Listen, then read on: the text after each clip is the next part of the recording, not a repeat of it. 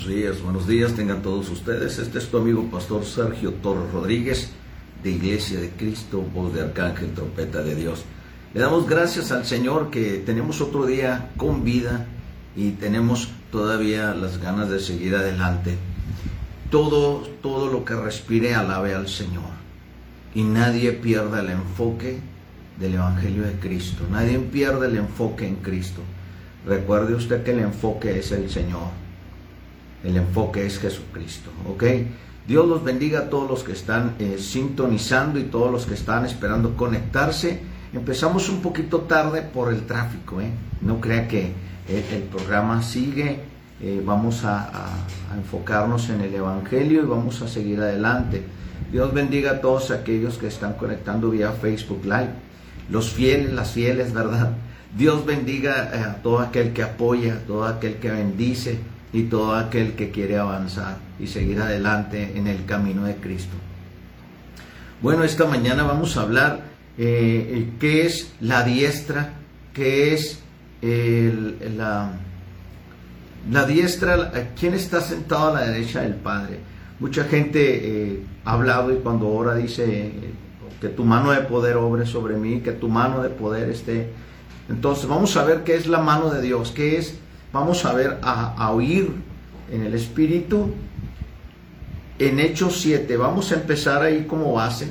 Antes que todo, Padre, ponemos el programa en tus manos y que sea tú hablándole a Dios por estas ondas radiales a todos aquellos que están necesitados de una palabra.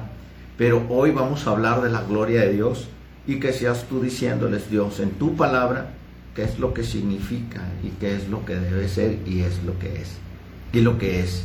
Entonces, eh, perdona si, cometo algún error, Dios, y perdona también si en mi lenguaje eh, hablo algo que, está fuera, que sea tu Espíritu Santo guiándonos y que sea todos aquellos los que están escuchando sean nutridos y sean bendecidos con este mensaje. Amén. Bueno, entonces en Hechos 7, capítulo 7, eh, versículo 55 al 56. Esteban, Esteban estaba lleno del Espíritu Santo. Cuando Esteban estaba lleno del Espíritu Santo, él les estaba dando un sermón a todos los fariseos de aquel tiempo. Estaba hablándoles todo lo, eh, en otras palabras, les estaba diciendo la historia desde Abraham, desde que salieron, de cómo Dios los perdonó, y como ellos tenían duro el corazón, a pesar de que lo que Dios había hecho con ellos, tenían el corazón duro. Eso es lo que estaba hablando Esteban, les estaba diciendo en su misma cara que todo lo que se habían olvidado, lo que Dios había hecho por ellos, y no caminaban conforme Dios les estaba diciendo, y por su endurecido corazón, y, y se aferraban a no oír al Espíritu Santo. Y este es el terrible error que cometemos muchos en el camino del Evangelio, en el camino como cristiano. No queremos oír la voz del Espíritu Santo. Y muchos piensan que Dios va a sacar una bocina del cielo y nos va a hablar claramente. No, nos dejó su palabra. Nos dejó hombres de Dios, hombres que trabajan en el ministerio, para que cuando usted oiga una palabra sepa que es Dios hablándole. Esteban estaba lleno del Espíritu Santo y estaba hablándoles muy claro, pero ellos no entendían, así que decidieron matarlo. ¿Cuánta gente decide matar cuando Dios le habla? ¿Cuánta gente decide no oír la voz del Espíritu Santo y después vienen las consecuencias? Esteban estaba lleno del Espíritu Santo y tenía puesto los ojos en el cielo y dice, dice, vio la gloria de Dios. Usted mucho va a pensar que es la gloria de Dios, pues ahorita lo va a saber. Y dice, y a Jesús que estaba a la diestra de Dios. Fíjese, dijo dos cosas, la gloria de Dios y la diestra de Dios. Sabemos que tenemos izquierda y derecha. Usted se va a preguntar qué es la diestra. Pues ahorita va a verlo, ¿eh? Usted piensa que es, es esa mano que sale en el espacio, esas fotos que dicen, vimos la mano de Dios en el espacio. No, pues Dios no tiene esa manita. Y muchos dicen, es que vimos unas nubes que descendían como mano y tomamos fotos y lo hicimos viral. No, pues tampoco Dios tiene esa manita. Dijo Esteban, he aquí veo los cielos abiertos y al Hijo del Hombre que está a la diestra de Dios. Fíjese lo que dijo, vi la gloria de Dios, a Jesús que estaba a la diestra de Dios, los cielos abiertos y al Hijo del Hombre que estaba a la diestra de, Dios. ¿Cómo está esto, pastor? ¿Me puede usted explicar? Claro que le voy a explicar. En el Salmo 19, versículo 1 dice, los cielos cuentan la gloria de Dios y el firmamento anuncia la obra de sus manos. ¿Cómo la ve? El cielo cuenta la gloria de Dios. Usted dice, ¿cómo? Usted sabe que del cielo en temporadas o cuando vienen ciertos climas, del cielo viene lo que es las nubes, el, el agua, la lluvia, el rocío, viene también la nieve, la escarcha, el granizo. Eso cuenta la gloria de Dios. También cuando salen las nubes y que está muy fuerte y que después sale el sol, el sol cuenta la gloria de Dios. Y en la noche cuando está la luna hermosa y la luna de octubre, ¿verdad? Que ya está pronto por llegar, pues la luna también cuenta la gloria de Dios. Y usted va a decir, pues ¿cómo se cuenta la gloria de Dios?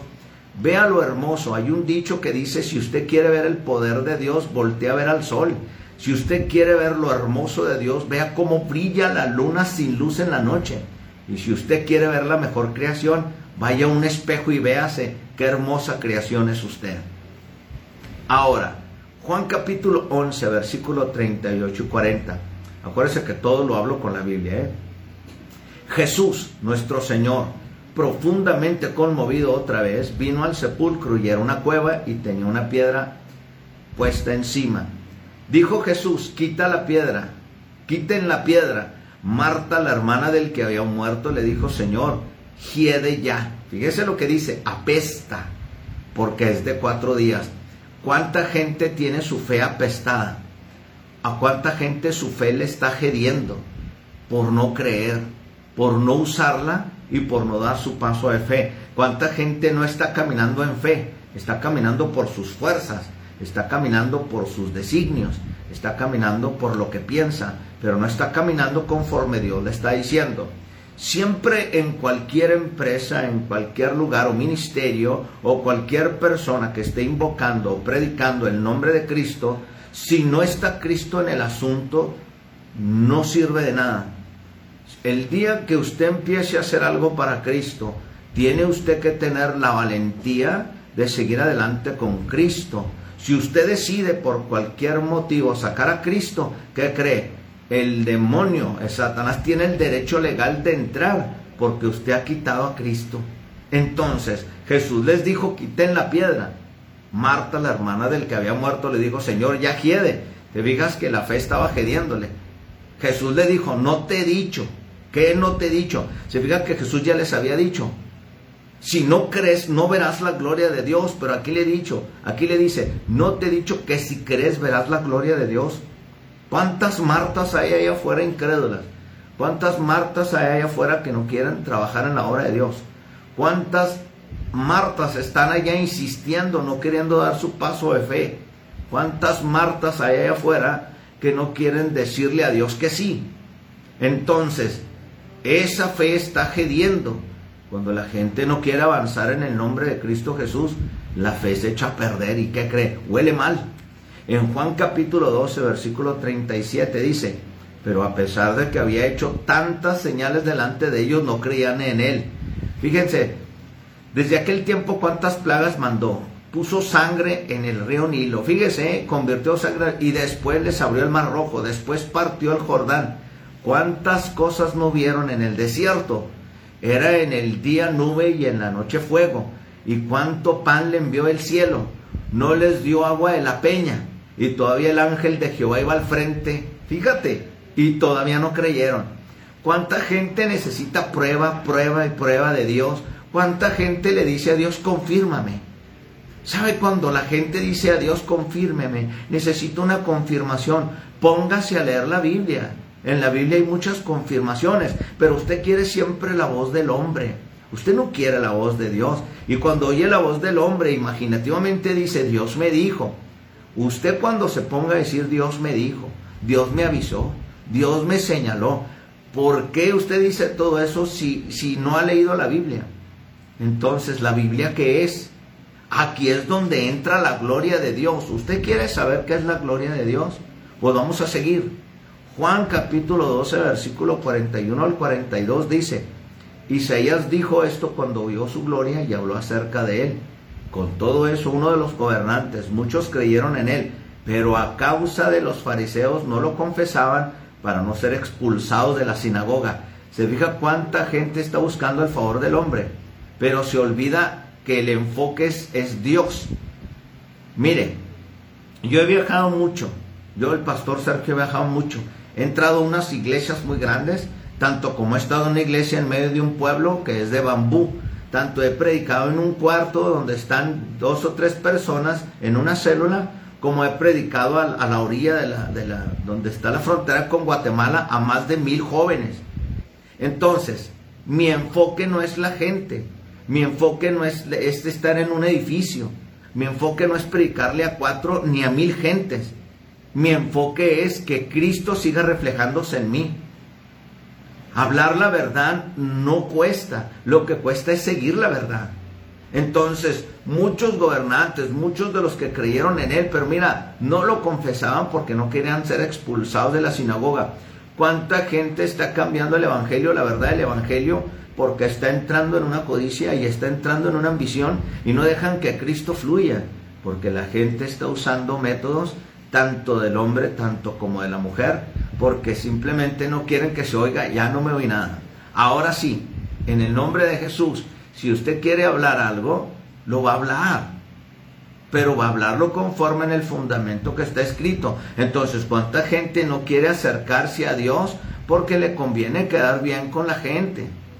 Y ahí, entonces, simplemente Dios se va de ahí. Cuando ya queremos hacer las cosas de una forma o de otra, ya Cristo no está ahí. Entonces, ¿cómo se va a manifestar la gloria de Dios? ¿Cómo, se va a manifestar la gloria de Dios? si, si, si usted no, en realidad no quiere hacer nada perfecto, perfecto, ahí mero. Juan 12, 43. Porque amaban más la gloria de los hombres que la gloria de Dios. Entonces mucha gente, la, la gloria de Dios no se manifiesta porque estás enfocado en la gloria de los hombres. Y tú no buscas la gloria de Dios, sino buscas que te den gloria a ti. Ahí es donde está el problema. En el Salmo 16, versículo 8 dice, a Jehová he puesto siempre delante de mí, porque está a mi diestra, no seré conmovido. Mire cómo habla ahora la Biblia de la diestra. Usted va a decir, ¿qué tiene que ver la diestra con la gloria de Dios? ¿Qué tiene que ver que Jesús esté a la diestra del Padre? Pues todo tiene que ver porque ese es el, en sí la revelación. Salmo 77, versículo 10 dijo, enfermedad mía es esta. Traeré pues a la memoria los años de la diestra del Altísimo ¿Por qué menciona ahora la diestra en el Antiguo Testamento, en los Salmos David? Porque la diestra es la gracia de Dios. La diestra es el favor de Dios. La diestra son las maravillas, los milagros de Dios. La diestra es la confirmación de Dios. La diestra es el Señor revelado. ¿Quién? Jesucristo. Salmos 98, versículo 1 dice, canten a Jehová cántico nuevo, porque ha hecho maravillas. Su diestra lo ha salvado y su santo brazo. Fíjese lo que dice, canta a Jehová cántico nuevo. Ahora, ya tenemos tanta gente imitando tanto cantante que, es, que es imposible decir que es la gloria de Dios. Ya tenemos cantantes que imitan a, Alejandro Fernández, ya tenemos cantantes que imitan a José José, ya tenemos cantantes que imitan a Luis Miguel, ya tenemos cantantes que, que imitan a Ana Gabriel, ya tenemos gentes que imitan a Arjona, ya tenemos gente que imita. Entonces, ¿dónde queda la gloria de Dios? ¿Dónde queda la bendición de Dios? ¿Dónde queda la gloria de Dios? Ahora sí, porque no hemos visto la gloria de Dios, porque la gloria de Dios no se manifiesta cuando usted mezcla las cosas del mundo con las cosas de Dios. Entonces no diga que es la gloria de Dios. Si me explico? Cuando la gente dice es que hay que darle gloria a Dios, pues dele a gloria a Dios con canto nuevo, con canto del Espíritu, con canto del corazón, pero sobre todo con canto de la verdad, porque a Dios no se le puede alabar si no hay verdad en uno. Entonces, simplemente tenemos que seguir lo que está en nuestro corazón. No, porque el corazón es engañoso. ¿eh? El corazón es engañoso. Usted tiene que seguir lo que la palabra de Dios le dice.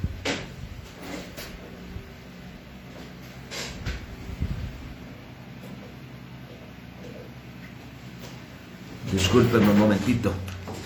Se me iba a apagar mi computadora. Bueno, entonces mire, cuando la mano, fíjese, Isaías 48, 13 dice, mi mano fundó también la tierra y mi mano derecha midió los cielos con el palmo. ¿De quién está hablando de Dios? Y el palmo es lo de en medio de la mano y lo que está a las orillas son los dedos. La mano del Señor, fíjese, la mano del Señor tiene cinco dedos. Vamos a ponerle así, ¿verdad? Nuestras manos tienen cinco dedos. Entonces aquí está diciendo que su mano fundó la tierra y midió los cielos. Usted sabe lo que es un palmo cuando usted abre de lado a lado que nosotros le llamamos una cuarta. Al llamarlos yo comparecieron juntamente. Cristo al estar en la cruz, él le fueron clavados en sus manos dos clavos. Ese hierro significa la opresión así como Roma, el, espíritu romano significa la opresión, así como el espíritu de confusión, de idolatría es el espíritu de Babilonia, así como el espíritu filosófico y cosas del mundo para atraer a la gente, es el espíritu griego. Así es lo que significa. ¿Qué significa? Que cuando Cristo se clavó en la cruz, su mano izquierda tenía cinco dedos, ¿verdad? Que representaba el pasado de los libros, que lo que era Génesis, Levítico, Números, Deuteronomio,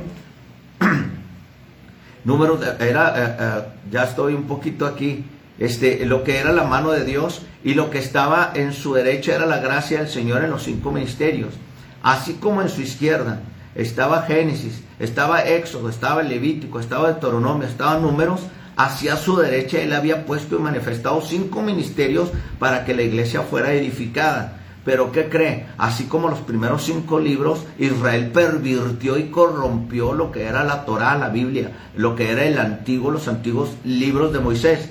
Pero después ahora que estamos en la gracia, la gracia se, está corrompiendo. Por eso esa, esa gracia se le ha olvidado a la gente que las manos de Dios fundaron la tierra y las manos de Dios es la diestra, es la que formó y abrió los cielos. Mire, se lo voy a rebarajar un poquito más en español.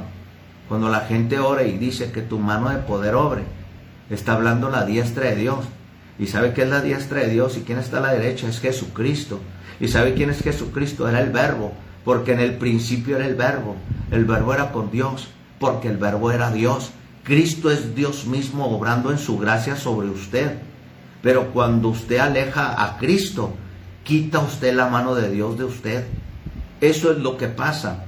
Nunca podemos estar, hay mucha gente que tiene miedo de invocar a Cristo o simplemente no nombrarlo. Mejor dicen, vamos a pedirle el nombre de Dios, vamos a orarle a Dios. Y la Biblia dice que nadie llega al Padre si no es por medio del Hijo. Y la Biblia que usted lee, si es que la lee, la Biblia dice que en el nombre de Jesús se pida todo. Nunca se dice Dios mío y nunca pide la Biblia oración al Espíritu Santo. No, el Espíritu Santo es el que te llevó a los pies de Cristo. Cristo es el que te lleva al Padre. Nada puede hacer nadie, nada, nadie, si no es por el Hijo. Y Dios obra por medio del Hijo, así como tú pides por medio del Hijo. Así está escrito. ¿Ok? Esta es la gloria de Dios. Óigalo. Lucas capítulo 11, versículo 20. Dice, mas si por el dedo de Dios hecho yo fuera los demonios, ciertamente el reino de Dios ha llegado a ustedes Ahora, usted ve una nube saliendo cuando Cristo estaba predicando, usted vio un dedote saliendo de, de, las eh, nubes y, expulsando los demonios. No, dice, en el nombre de Jesús expulsarán demonios. ¿Qué significa el nombre de Jesús? Dios dijo, mi nombre está en él, ¿verdad? Entonces la palabra ye, ye, shu, shu, ja, ja significa la salvación está en él. La salvación de Dios está en él. Por eso se llama Yeshua, que es Jesús, ¿verdad? Yeshua no es otra una palabra que decir en Jehová está la salvación o en Ja, que en hebreo viene siendo la palabra misericordioso.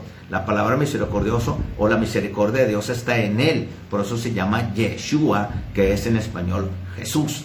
¿Ok? No importa si sale por ahí un judío o si ahorita me sale un religioso diciendo, ese no, es el nombre de Dios.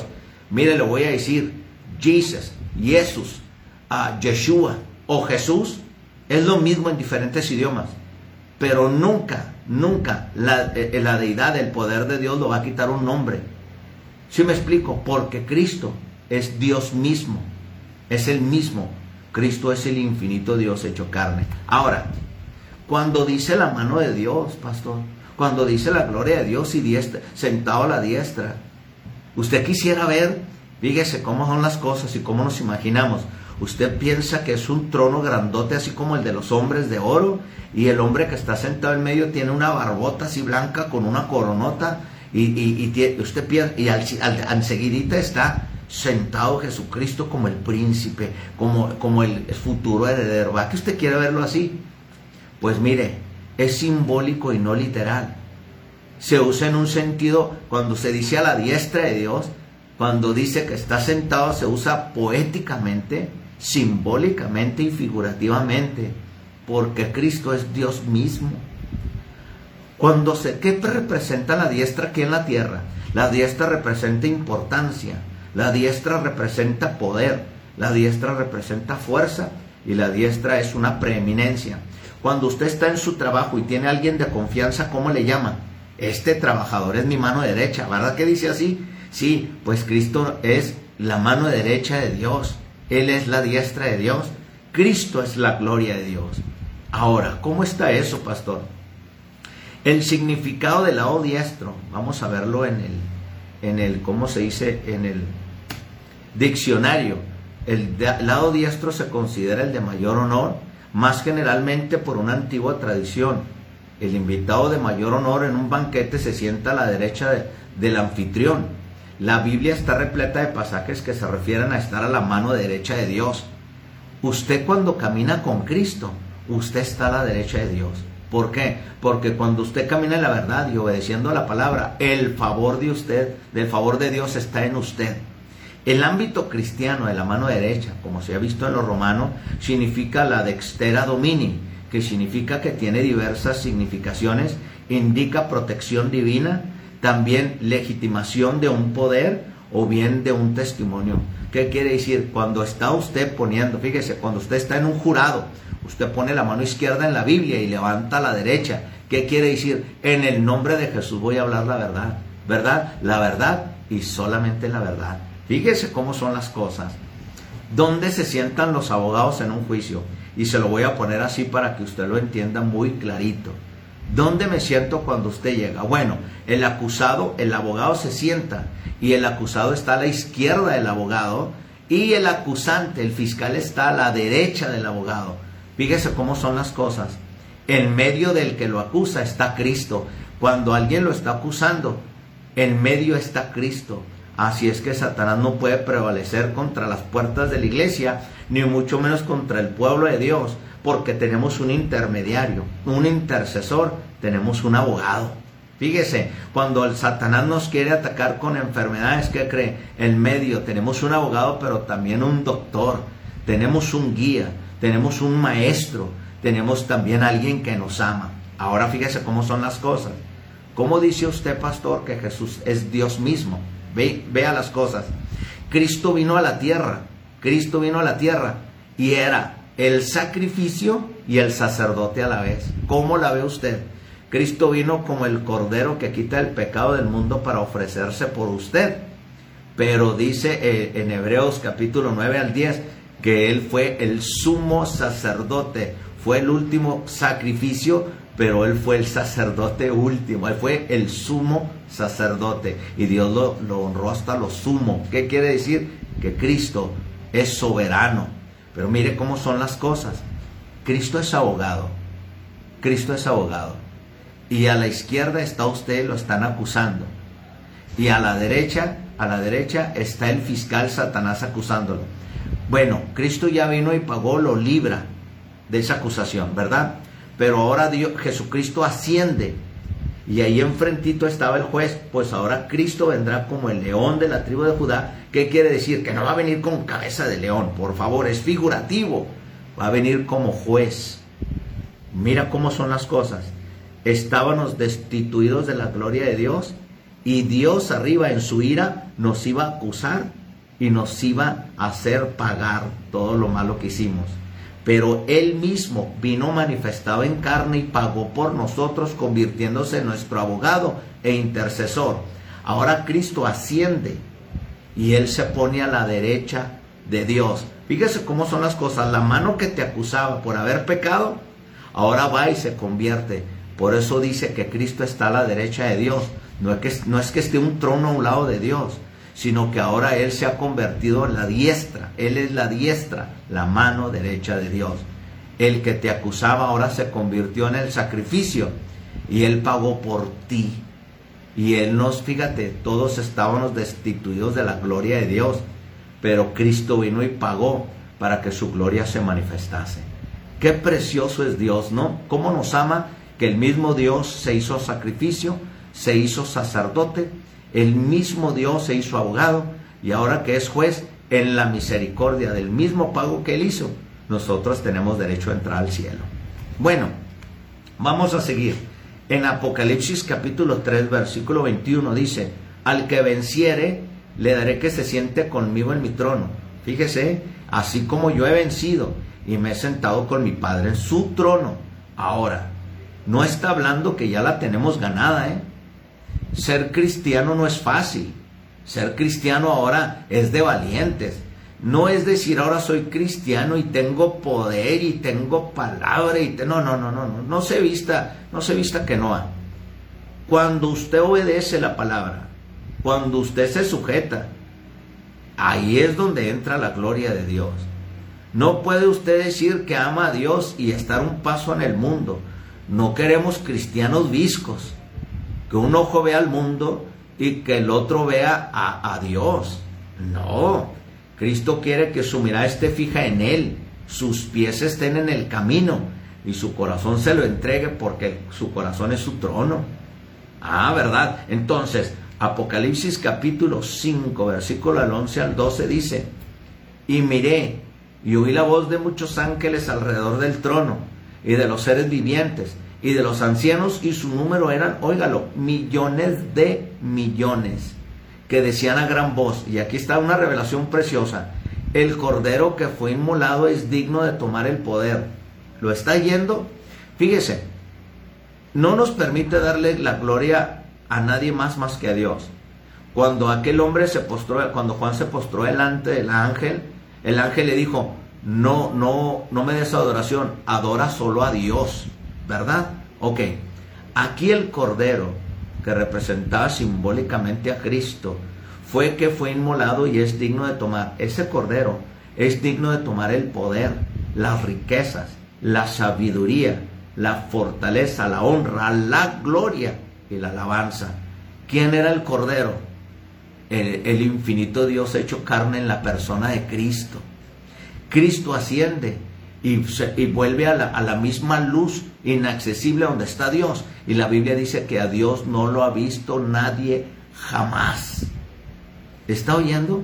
Entonces vamos a cambiar la Biblia y decir, vi a Dios ayer, vi a Dios en un sueño.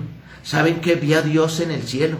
Vi a Dios en un meme. No me venga usted con eso. Ya llegó el tiempo de madurar. ¿Sabía usted que la madurez no es por estar viejo? Pues hay jóvenes muy maduros y hay viejos muy niños. Hay que madurar en el espíritu. El, cuero nada tiene que ver con la madurez, solo es vejez, pero la madurez se lleva adentro. Ahora, ¿qué tal de una madurez espiritual? Eso se da por medio del espíritu. Si usted no le pide a Dios lo que quiere, ¿cómo Dios le va a dar? Usted piensa, usted piensa que usted es Abraham, que va a caminar en medio de ahí del río Bravo y se le va a presentar Dios y le va a decir, tú, te voy a bendecir. No, no, no, no. Ni usted va a caminar como David y va a caminar el desierto y se le va a aparecer el ángel. No, no, no, no. Ni como Jacob va a pelear con... No, no, no. Dios ya nos dejó su palabra. Dejémonos de misticismo. Dejémonos de metafísica. Dejémonos de tanta brujería y pongámonos las pilas con Dios, leyendo la Biblia y creyendo lo que está escrito. Ahí, ahí sí se manifiesta la gloria de Dios. Ahora buscamos a Dios por milagros, no por su palabra. ¿Por qué no se pone de rodillas usted a solas y le dice a Dios que se revele completamente en usted? Pídale a Él cómo darle su gloria. Dígale al Señor, dame dirección cómo darte tu gloria y cómo darte eh, eh, reverencia y cómo obedecerte. Dile a Dios de rodillas que te, que te ayude porque estás peleando contigo mismo, con tu ego, con tu orgullo. ¿Por qué no le dices a Dios que estás arrepentido y que estás arrepentida? Ya, ya deja de estar peleando con tus fuerzas y pídele a Dios guía, pídele a Dios sabiduría en tu corazón, pídele a Dios perdón y dile después de eso, dile Señor, quiero conocimiento, quiero entender los misterios de la Biblia, quiero que cuando me hable un predicador o tu palabra cuando la lea, sepa que eres tú hablándome a mi espíritu. Y verá que Dios sí le responde y verá que va, a entender la Biblia tan hermoso que de ahí entra la convicción de seguir a Cristo. Usted no sigue a Cristo por emociones. Cristo no es una novela. Cristo no es un, un, artista. Cristo es el Hijo de Dios y Él es el que le dio a usted salvación. Qué difícil es seguir a Cristo por convicción, ¿verdad? Bueno, vamos a seguir así. Apocalipsis capítulo 5, versículo 13 dice, y a todo lo creado que está en el cielo y sobre la tierra y debajo de la tierra y en el mar y en todas las cosas que en ellos hay, oí decir, fíjese, al que está sentado en el trono y al cordero. Usted va a decir, son dos gentes, sí son dos personas, es la, es la persona de, es Dios, pero la persona de Cristo, ahí va, ¿eh? Al que está sentado en el trono y al Cordero sea la alabanza. Pero, pero, espérate, ¿hay dos dioses? No sea usted ignorante, mi hermano, mire lo que le estoy diciendo. Antes de que piense, hay dos dioses, no me venga con eso. Al que está sentado en el trono es Dios. Y el Cordero es la persona de Cristo. ¿Quién es? El mismo Dios hecho carne, el Hijo del Hombre. Y dice, a Él sea la alabanza, la honra, la gloria y el poder por los siglos de los siglos. ¿Quién es Cristo? Dios mismo. Entonces, ¿se le debe dar gloria al Hijo? Claro, porque Dios está en Él. Ahora, ¿usted conoce una foto de Dios? ¿Usted tiene una figura eh, que la han esculpida de Cristo? ¿Usted tiene unos, unas fotos escondidas de Cristo? Claro que no. ¿Sabía usted que los torsos que antes se ponían a hacer de los Herodes, de los Césares, era la forma de tomar fotos y dejarlos la eminencia por el ego que tenían excesivo para que los adoraran. ¿Cuándo dijo Cristo, hazme una estatua? ¿Cuándo Cristo dijo, hazme un torso? Cuando Cristo dijo, háganme una esfinge. Cuando Cristo dijo, tómenme una foto. Y ahora mucho menos cuando Cristo ha dicho, tómenme una selfie. Nunca. Entonces todo el producto de lo que creemos que Cristo está es parte de nuestra imaginación porque la gloria de Dios se manifiesta y se ha manifestado en que usted era un perdedor, usted era un pecador y Dios tuvo misericordia de usted así como de mí. Nosotros estábamos perdidos. ¿Para qué queremos fotos si Cristo vive en nosotros? ¿Para qué queremos ver al Espíritu Santo si Él mora en nosotros? ¿Para qué queremos ver a Dios hasta que no se manifieste Cristo? Entonces, ¿por qué dejamos que la imaginación traiga una gloria maquillada? cuando simplemente ya la gloria de Dios se ha manifestado en la persona de Cristo. Ahora, Apocalipsis capítulo 5, versículo 14. Los cuatro seres vivientes decían, amén. Y los veinticuatro ancianos se postraron sobre sus rostros y adoraron al que vive por los siglos de los siglos. ¿A quién adoraron los, los 24 ancianos? Al Rey de Reyes. ¿Quién era? Mire, Cristo vino como bebé, ¿verdad? Cristo fue joven, pero nunca se vieron milagros, ni la Biblia habla de su juventud. Pero Cristo, bueno, nomás decía que crecía en estatura y en sabiduría. Cristo empezó su sacerdocio a los 30 años, porque en la ley judía solo los hombres de 30 podían ejercer el, lo que era un mandato, poder ejercer el sacerdocio. Por eso Cristo empezó a los 30. Ahora, fíjese cómo son las cosas. Cristo era maestro. Cristo es, bueno, es profeta, ¿verdad? Pues haz de cuenta que es el prototipo de David. Cristo era un, eh, eh, David era un pastor, después lo ungieron como rey, y espérate, como profeta y después fue rey. Ahora, los primeros capítulos de, Apocalipsis es manifestado Dios como Jesucristo como hombre, después como sacerdote y después como rey. Se fija que es el mismo proceso que tuvo, que tiene que tener todo ungido en la tierra. Tenemos que empezar con humildad y la honra viene de Dios aunque David fue ungido como rey, no sirvió como rey, tuvo que esperar 40 añitos. Se fija, Entonces dejémonos de ungidos maruchan, que de un día a otro se manifiestan como ungidos, cuando la gloria de Dios no se ha manifestado en el camino y decimos que todo es de Dios. Qué duro es oír la verdad, ¿verdad? Y yo sé que no le agrado mucho a mucha gente, pero en realidad yo no estoy para que usted, yo le agrade, sino para hablar la verdad en Cristo. ¿Y saben por qué les digo la verdad? Porque los amo. Porque el, que te ama, mi amigo, óigalo muy bien, amiga, amigo, el que te ama, te va a decir la verdad. Un amigo no solapa, un amigo no encubre tus pecados y un amigo no te da por tu lado cuando andas mal. Un amigo te va a hablar la verdad porque te ama. Tu esposa te va a hablar la verdad porque te ama. Tu esposo te va a decir también a ti mujer las cosas porque te ama.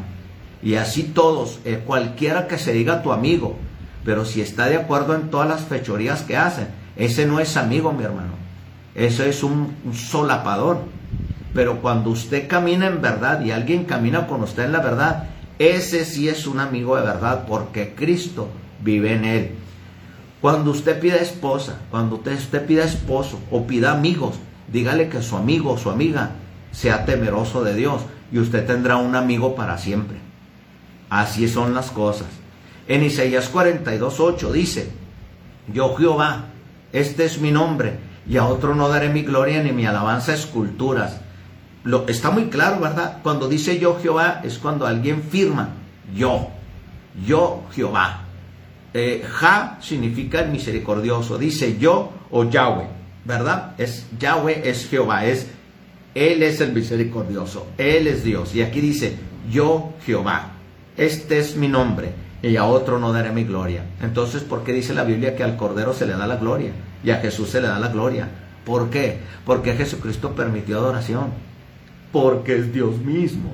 Ahora, Mateo capítulo 26, versículo 64 dice, Jesús mismo dijo, tú lo has dicho, y además os digo, que desde ahora veréis al Hijo del Hombre sentado a la diestra del poder de Dios y viniendo en las nubes del cielo.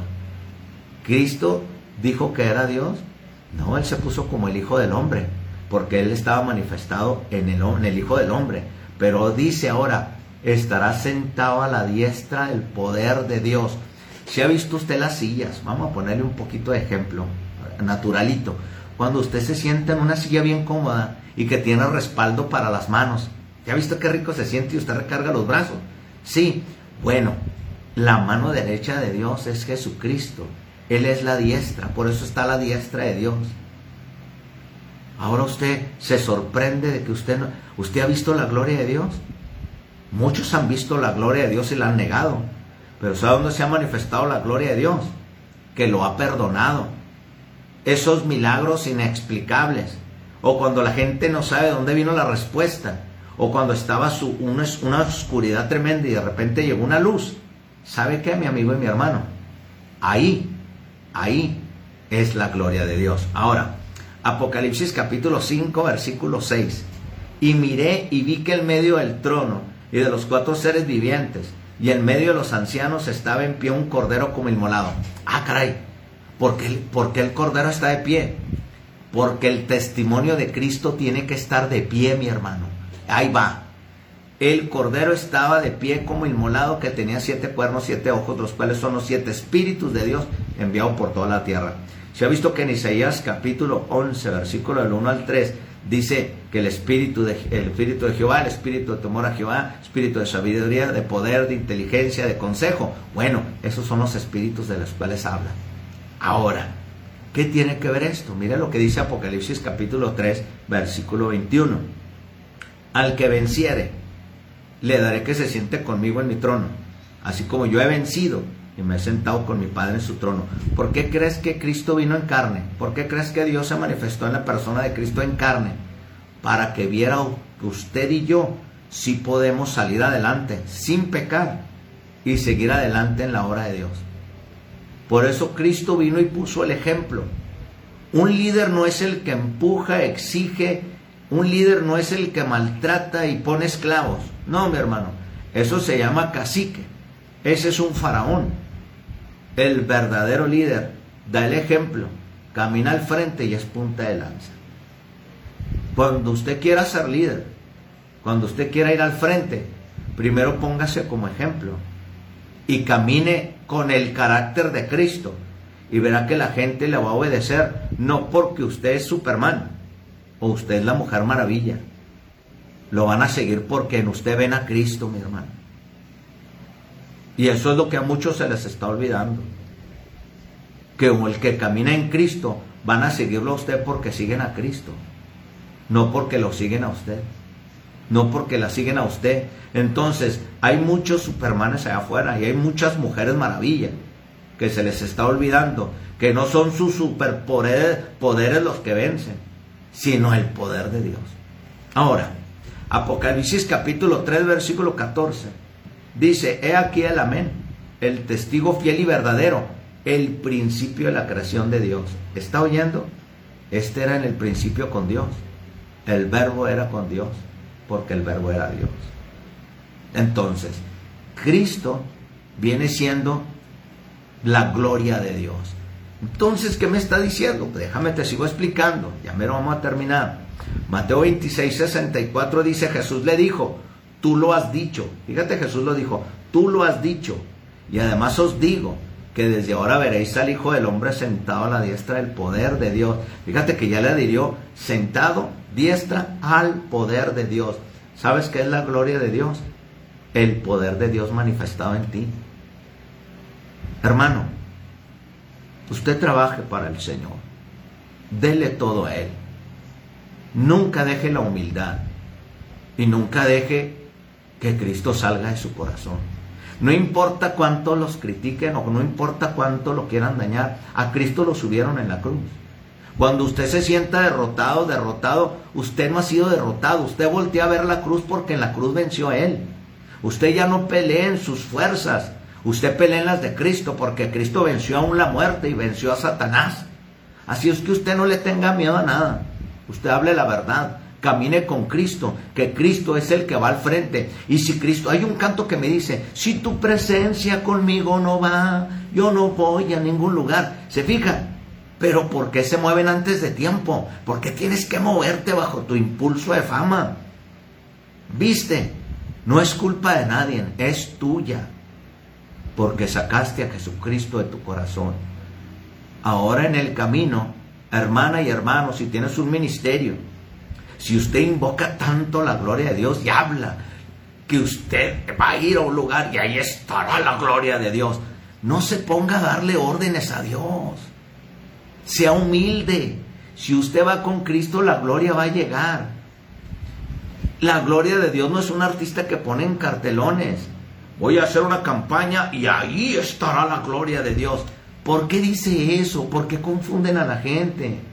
Al ir y a servir a Cristo y al manifestarse su espíritu en campañas, en prédicas, en iglesias, en lugares, ¿qué quiere decir? Que cuando viene el espíritu y trabaja, eh, ahí está la gloria de Dios. Cuando el nombre de Cristo es glorificado, ahí está la gloria de Dios. La gloria de Dios no es un artista. La gloria de Dios no es una estampa ni una película. Ahora, Hechos capítulo 10, versículo 42 dice, y nos mandó que predicásemos al pueblo y testificásemos que Él es el que Dios ha puesto por juez de vivos y muertos. Ya ve que muchos estaban diciéndome, porque me han dicho, ¿cómo Jesús es abogado y es, y es juez? Jesús vino en carne a pagar por ti, ¿qué no? ¿Tú ves a Jesús aquí en la tierra? Que no dice que ascendió al cielo. No dijeron los ángeles, ¿por qué están volteando para arriba? Este mismo Jesús que fue es el que va a volver a las nubes, ¿no? Entonces aquí dice, nos mandó Dios que predicásemos al pueblo, ¿verdad? Y testificásemos que Él es al que Dios mandó y ahora puesto arriba por juez de vivos y muertos. ¿Cómo ve? Todo lo que está en el cielo, en la tierra y debajo de la tierra tiembla en el nombre de Jesús. Entonces nosotros no tenemos derecho ni tenemos poder de, darle órdenes al Espíritu Santo. Ni decir, ven y recibe tu milagro. No, no, no. Si Dios quiere, le da el milagro. Si Dios quiere, no le da el milagro. ¿No se ha fijado que mucha gente se decepciona que él ha invocado a Dios y ha orado y no me responde? Porque él hace lo que quiere. Él sabe lo que hace y él sabe por qué suceden las cosas. Cuando usted no lo sabe es porque se salió de Dios. Jesús callaba y entonces el sumo sacerdote le dijo, Fíjate, el sacerdote le dijo a Jesús, fíjate, ríete de esto. Te conjuro por el Dios viviente que nos diga si eres tú el Cristo, el Hijo de Dios. Y Jesús le dijo, ¿para qué conjuros? Mira, mira lo que has conjurado. Tú lo has dicho, dice Jesús. Y además os digo que desde ahora veréis al Hijo del Hombre sentado a la diestra del poder de Dios y viniendo en las nubes del cielo. Entonces el sumo sacerdote rasga sus vestiduras y dice, Jesús ha blasfemado. ¿Qué más necesidad tenemos de testigos? He aquí ahora mismo habéis oído su blasfemia. ¿Sabes por qué la gente te quiere matar? No es porque tú les caes mal, no. Es porque en ti ven a Cristo y no les gusta la verdad. ¿Y sabes por qué quieren matar? Se matan hermanos entre hermanos. Por la envidia. ¿Tú no sabías eso? ¿Por qué? ¿Quién, entregó? Hay un, así se pone, ¿verdad? ¿Quién entregó a José? ¿Quién mató a Cristo? ¿Quién quiso matar a David? ¿Quién entregó a Isaías? ¿Quién, quién, con quién se peleó Abraham? ¿Quién estaba peleado entre Esaú y Jacob? ¿Quién estaba peleado entre Isaac e Ismael? Siempre los hermanos dicen que a veces el enemigo de un mexicano es un mismo mexicano, ¿no? ¿Qué crees? En el pueblo de Dios muchas veces el mismo cristiano es enemigo del cristiano. Aleluya. ¿Se oyó feo? ¿O se oyó verdadero? Primera de Pedro capítulo 3 versículo 22 dice, quien habiendo subido al cielo está a la diestra de Dios y a él están sujetos ángeles, autoridades y potestades. ¿Quién sube al cielo? Cristo. ¿Quién es el juez ahorita va a venir como juez? Cristo. ¿Quién es tu abogado mientras esté la gracia? Cristo. Porque la derecha del Señor, la derecha de Dios, dice, a este salvo y a aquel lo amo. No dijo, les doy autoridad para quien le retenga los pecados les son perdonados y a quien se los perdone serán perdonados. Pero está hablando que todo el que sigue a Cristo, sus pecados son perdonados. Todo el que invoque el nombre de Jesús será salvo. Pero la Biblia también dice, todo aquel que invoque el nombre de Jesús, retírese de toda iniquidad. Te digas que la Biblia a veces nomás queremos leer el jugo, pero no queremos exprimir. ¿Sabías que cuando Dios te pone bajo presión, ¿dónde has visto tú que una naranja sin estarla pelando le pides jugo y te lo va a dar? Bajo, bajo la presión sale la unción, mi hermano. ¿Usted piensa que la unción sale porque estás bonito y bello? No, claro que no. Claro que no. No dices, es que yo tengo poder, ¿verdad? Y dices, tengo la unción. Sí, ¿cómo no? Cuando una naranja está regordeta, no es la unción cuando está una naranja exprimida y fea. Esa sí tiene unción, porque bajo la presión sacó el jugo. Por eso los olivos los exprimen y los olivos, el aceite, no el olivo, el aceite que significa la unción, sirve para el aceite para las lámparas, aceite para heridas y aceite para unción. ¿Te fijas? Entonces, si no hay presión, mi hermano, no va a haber unción. Ahora sí, Efesios capítulo 1, versículo 19 al 20 dice, ¿y cuál es la supereminente grandeza de su poder para con nosotros los que creemos, según la operación del poder de su fuerza, la cual operó en Cristo, resucitándola de los muertos y sentándola a la diestra en los lugares celestiales? Efesios 1:21 dice sobre todo principado, autoridad y poder y señorío, y sobre todo nombre que se nombra, no solo en este siglo, sino también en el venidero. Bueno, se me hace que ya... Ah, ok. Bueno, miren, este, cuando usted dice, miren, vamos a ponerle así, cuando a usted le gusta mucho orar, le voy a dar este, esto extra. Usted sabe que la diabetes es un nombre. Usted sabe que la tiroides es un nombre. Usted sabe que cáncer es un nombre. Entonces, ¿por qué no pone el nombre de Jesús encima de él? El nombre de Jesús está por encima de toda deuda. El nombre de Jesús está sobre, eh, encima de toda enfermedad. Es más poderoso. El nombre de Jesús tiene más poder que cualquier miedo humano. El nombre de Jesús se sujeta toda potestad, principal, autoridad, poder y señorío. Y en el nombre de Jesús sean libre, sea libre. Usted hable con Dios y dile que quiere ser libre de odio, de resentimiento, de todo lo que daña tus órganos. Dile a Dios, quiero orar, pero oren de verdad. Las oraciones no significan palabrerías ni adornos como árboles navideños. Las oraciones solo son, platica con Dios tus verdades y habla con Dios como si es tu mejor amigo y confiésale todo, lo íntimo, lo externo y aún lo privado. Todo. Habla con Dios y dile quítame el odio que me está haciendo daño a mi hígado Quítame los corajes que le están haciendo daño a, a mis riñones. Dile hacia Dios, habla con Él. Y dile ahora sí que estoy libre. Señor, dame de tu sabiduría, dame de tu entendimiento, porque quiero estar, seguir contigo con convicción, ¿verdad? Fíjate qué, qué, bonito es seguir a Cristo por convicción, no por emoción, o porque me decretaron que yo iba a ser profeta de las naciones, pero no te congregan ni los domingos, hermano. Entonces, ¿qué es lo que quiere decir? Que no dejes que las emociones se muevan, deja que el Espíritu fluya. Hechos capítulo 5, versículo 31 dice, a este Dios ha exaltado con su diestra por príncipe salvador. ¿Está oyendo? Y cuando dice príncipe es el príncipe de los pastores. ¿Ok? Vamos, para dar a Israel arrepentimiento y perdón de pecado.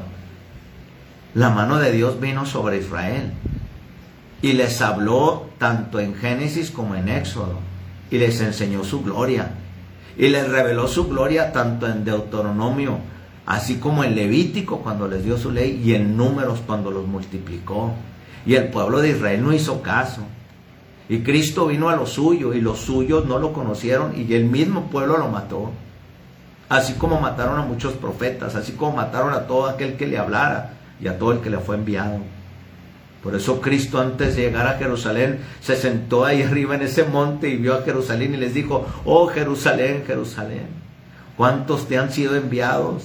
Y tú los apedreas y los matas. Yo quise cobijarte, dijo Jesús, porque el Espíritu de Cristo estaba en esos profetas. Dijo, yo he estado contigo.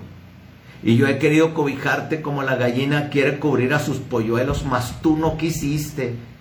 ¿Cuánta gente allá afuera en estos momentos ha rechazado al Espíritu Santo. Quítate lo cobarde y levántate. Quítate lo mujer maravilla y levántate. Pero ya en verdad, créele a Dios. Y haz las cosas que como Él te dice, no como tú piensas. No necesitamos métodos del mundo para salvar las almas, entiéndalo. Es suficiente el Espíritu Santo y el Evangelio tiene poder. Isaías 59, 17 lo confirma. Y vio que no había hombre y se maravilló que no hubiera quien se interpusiese y lo salvó su brazo y le afirmó su misma justicia. ¿Quién era el brazo de Dios? La diestra de Dios, la gloria de Dios. Romanos 8:34 dice, ¿quién es el que condenará? Cristo es el que murió, más aún el que también resucitó, el que además está a la diestra de Dios, el que también intercede por nosotros.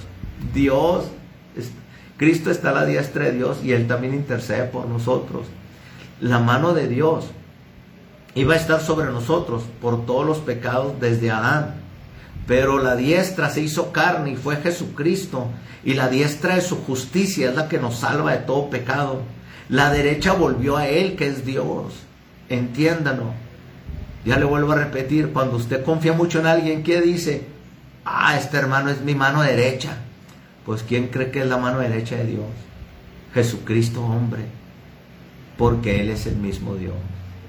Dios no se quitó su brazo para enviarlo, Dios no cortó su mano y la envió, por favor. Está hablando figurativamente, simbólicamente, poéticamente. El infinito Dios se hizo carne por amor a nosotros y nosotros amamos a Dios porque Él nos amó primero. Hebreos capítulo 12, versículo 24 dice, Jesús, el mediador del nuevo pacto. Ahora sí te lo voy a poner así. Cristo en la cruz abolió el pacto, el pacto viejo. En su mano izquierda clavaron un clavo bajo la opresión del mundo, óyelo. Y ahí estaban los cinco libros que eran los libros de Moisés, la ley. Pero en su derecha estaba la justicia. En su derecha estaban los ministerios. En su derecha estaba, fíjate, él, constituyó y no me vengan esto para afirmar los apóstoles modernos ni los profetas modernos. Mira lo que te voy a hablar. En la mano derecha de Dios están los ministerios. El apóstol.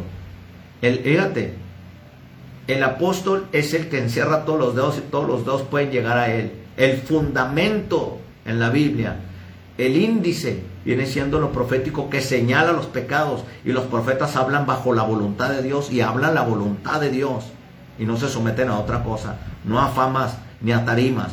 El dedo más largo que tenemos en la mano es el evangelista, porque es el que puede alcanzar las almas.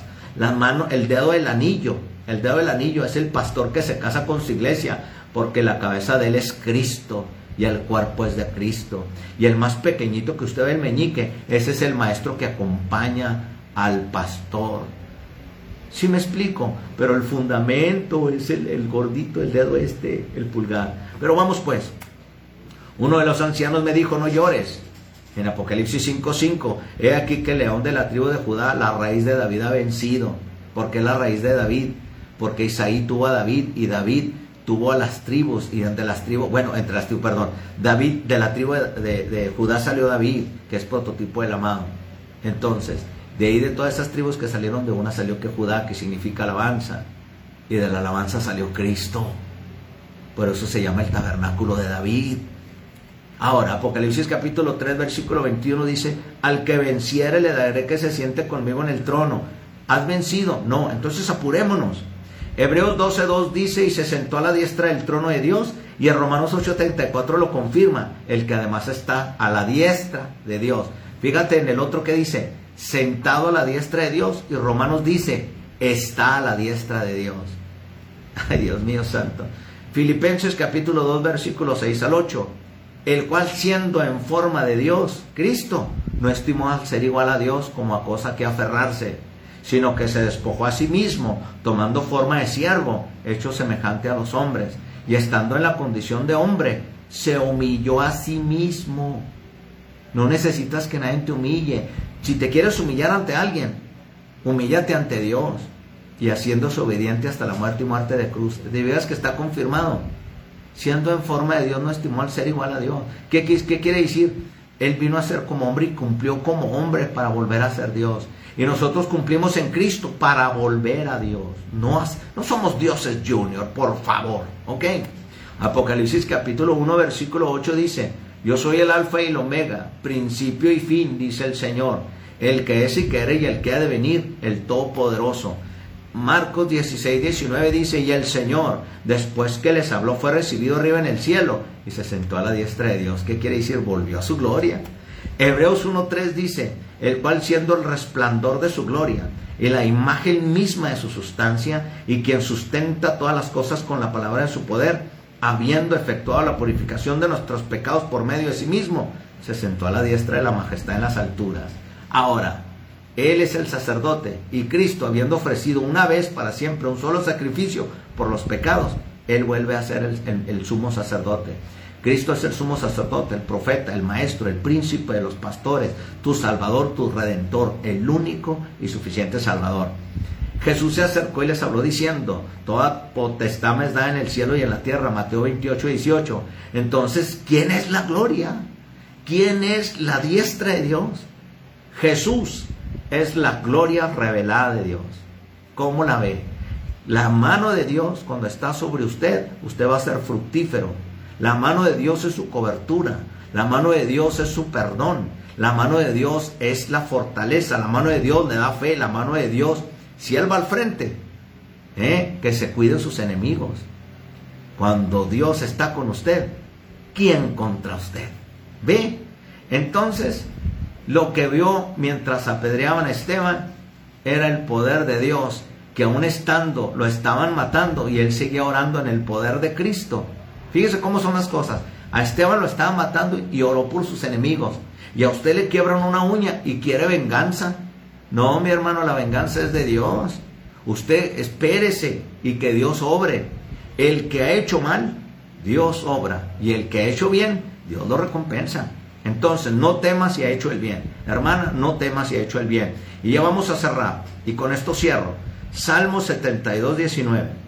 Bendito su nombre glorioso para siempre y toda la tierra sea llena de su gloria. Amén y amén. Bueno, esto es tu amigo pastor Sergio Torres Rodríguez y espero haya contestado su pregunta. La gloria de Dios se ha manifestado en su vida y que la gloria de Dios en la persona de Cristo usted lo siga por convicción y por amor. Amén. Entonces, este, gracias por este día y recuerda, este es su programa Voz de Arcángel. Nos vemos cada viernes, cada viernes de 9 a 10 de la mañana. Y le voy a decir esto, no quite su enfoque de Cristo. Que su enfoque de todo sea Cristo. Porque el que sigue a Cristo camina sobre las aguas. ¿Y qué le digo? Que no le dije que si cree verá la gloria de Dios, pues espérese pues. Nos vemos y nos oímos pronto. Gracias a Dios por usted y por mí. Bye bye.